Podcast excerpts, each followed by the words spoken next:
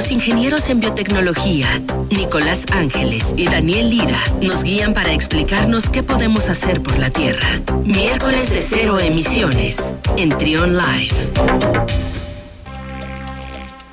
12 del mediodía con 22 minutos. Seguimos con más aquí en Trion Live. Es miércoles de cero emisiones. Ya lo escuchábamos. Están con nosotros los ingenieros en biotecnología Nicolás Ángeles y Daniel Lira. Bienvenidos. ¿Cómo están?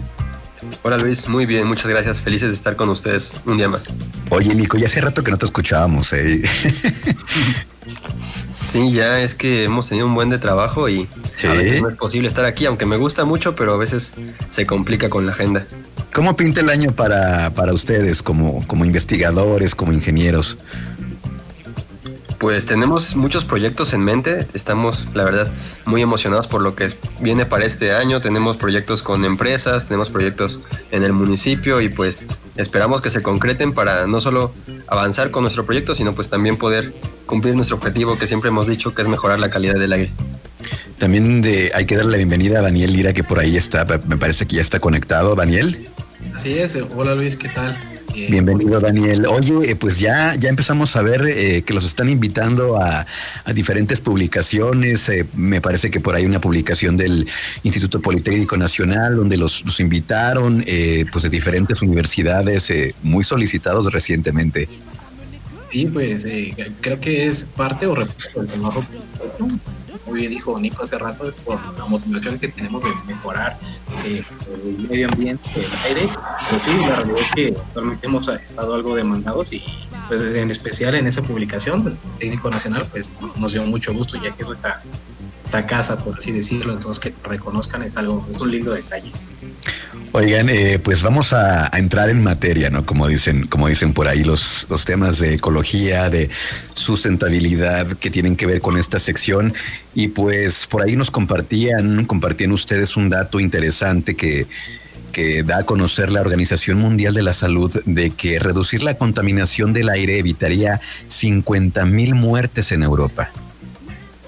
Así es, es un estudio muy importante y que se junta con otro que te queremos platicar también, que es que no solo es importante disminuir los niveles de contaminación por lo que pueden repercutir en Europa, en la mortalidad de las personas, sino que también te queremos platicar de un estudio muy interesante que acaba de salir, en el que por primera vez se relaciona cómo afecta la contaminación del aire en las grandes ciudades, también a la mortalidad por esta pandemia del COVID-19 que tenemos ahorita. Entonces, pues no solo es en Europa que se van a reducir las muertes si mejora la calidad del aire, sino que es una cuestión a nivel mundial en la que es muy importante y posiblemente muchas personas no lo tomamos en cuenta, no lo pensamos, pero sí es un factor decisivo para la mortalidad no solo por causas comunes, sino también por COVID, cómo es la calidad del aire que respiramos.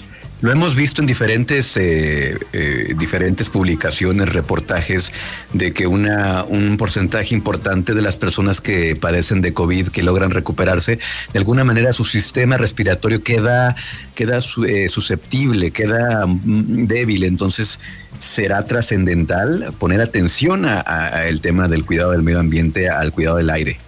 Así es. Fíjate Luis que precisamente la publicación en la que hace referencia Nico es una revista, vaya, muy, eh, tiene mucho prestigio, que es la, de la Oxford Academy, la Academia de Oxford. Entonces, realmente son estadísticas que investigadores realizaron tomando como referencia estadísticas con más contaminantes en todas partes del mundo y el índice de la tasa de mortalidad de acuerdo al virus y dieron datos que aunque no es una causa directa, porque un análisis estadístico, pues da un aproximado muy, muy, justo de lo que podría ser. Por ejemplo, dicen que en Europa el 19%, de acuerdo a este estudio, de las muertes que han sucedido por eh, COVID-19, el 19% se puede atribuir a que fue por causas de contaminación. En América, el 19%. Exacto. Y en Asia, el 27%. Se entran a, ver el artículo tiene más datos de varias partes del mundo, pero sí son datos alarmantes porque viendo las cifras que hay en cada país o en cada región, pues sí representan un, número significativo de muertes, al menos un tercio, un tercio o un cuarto de, las muertes por COVID. Y es interesante poner atención a que, vaya, no es más que un solo virus, sino la situación en cómo los humanos también la que afecta directamente. Sí. Sí, y más en una, en una región en la que estamos, ¿no? En, León, en este corredor industrial, ya lo decíamos y lo habíamos comentado en alguna ocasión. Eh, pues varias veces la, la calidad del aire que, que, tiene la región, que no es buena, que no, no ayuda en mucho a, a, esta situación que estamos, que estamos pasando. Entonces, pues como les decía, es, es importante tomar en cuenta esta situación.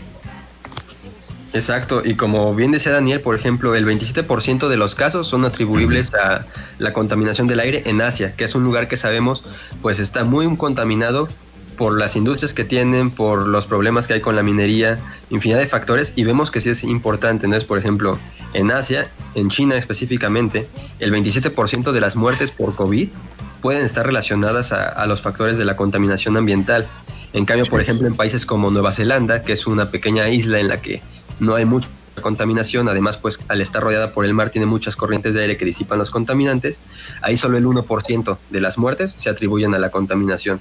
Entonces pues sí es algo muy importante y ya llevan años diciéndose que principalmente las partículas que se conocen como PM2.5 pues son muy importantes en, lo, en la salud de las personas porque pueden aumentar el riesgo de la mortalidad o factores cardiovasculares, respiratorios, pero ahora también se está viendo que no solo eso, sino que también la enfermedad del COVID-19 pues puede agravarse si estás en un ambiente con alta contaminación.